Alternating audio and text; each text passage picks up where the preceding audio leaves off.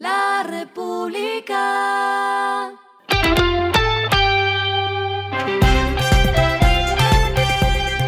Al final de la jornada, esto es lo que debes saber sobre el comportamiento de los negocios, las finanzas y la economía.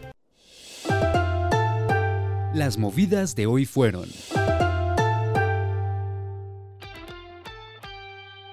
La novela de Justo y Bueno no tuvo un final feliz. No llegaron los mencionados y esperados rescates económicos u ofertas de salvamento y por eso la Super Sociedades ordenó levantar la suspensión de la liquidación que se había iniciado en mayo contra la cadena de precios bajos. Además, solicitó la entrega inmediata de los locales a sus propietarios en los próximos 20 días. Se estima que son más de mil las tiendas que deberá devolver la cadena. Sus deudas totales ascienden a 1,7 billones de pesos.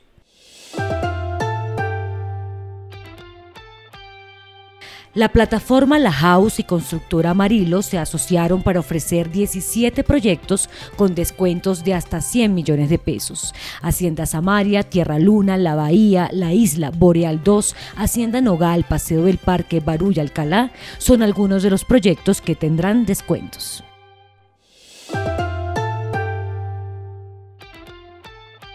Mi banco lanzó un cupo de crédito reutilizable enfocado en microempresarios que puede tomarse parcial o totalmente y se va liberando para la renovación a medida que se va pagando. El nuevo producto se llama cupo al instante. El plazo es de hasta 36 meses, el monto mínimo es de 500 mil pesos y el máximo de 90 millones de pesos.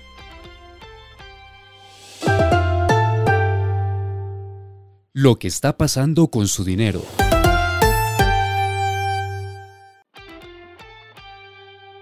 ¿Usted tiene cuenta de Neki? Si ya no puede usarla, aquí le decimos por qué.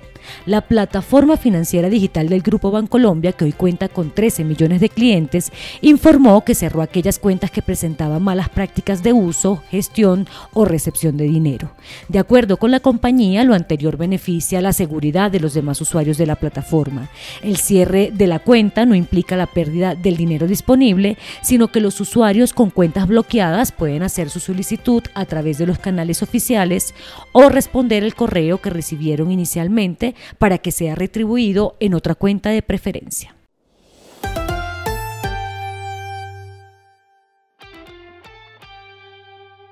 Los indicadores que debe tener en cuenta. El dólar cerró en 4.268,30 pesos, bajó 62,85 pesos. El euro cerró en 4.345,55 pesos, bajó 69,62 pesos. El petróleo se cotizó en 88,08 dólares el barril. La carga de café se vende a 2.247.000 pesos y en la bolsa se cotiza a 2,86 dólares. Lo clave en el día.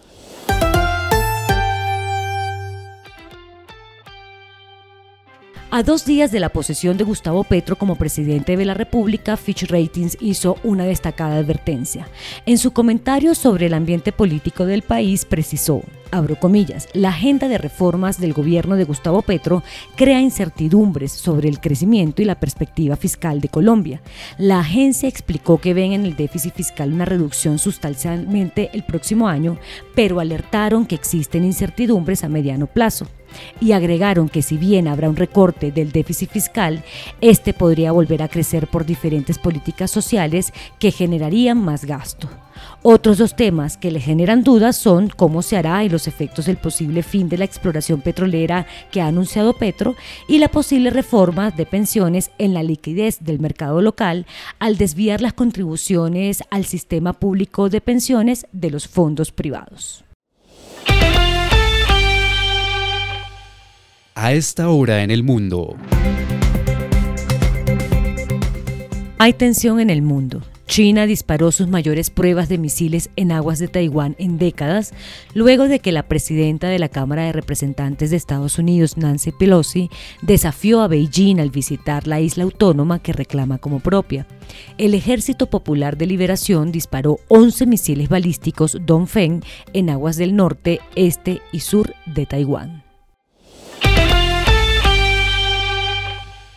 Y el respiro económico tiene que ver con este dato.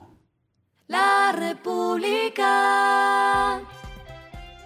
La compañía de software de recursos humanos Cenefits clasificó 50 islas tropicales para trabajar de manera remota.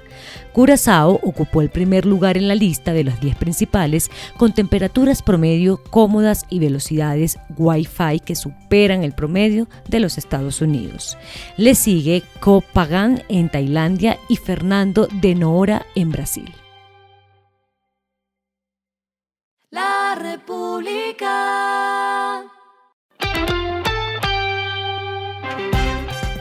Y finalizamos con el editorial de mañana, No matar la gallina de los huevos de oro.